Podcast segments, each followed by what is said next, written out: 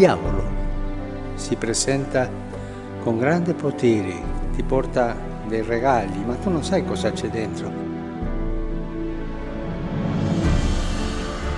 Rinnovo l'invito a tutti a pregare il rosario ogni giorno del mese di ottobre concludendolo con l'antifono sotto la tua protezione e la preghiera a San Michele Arcangelo per respingere gli attacchi del diavolo che vuole dividere la Chiesa.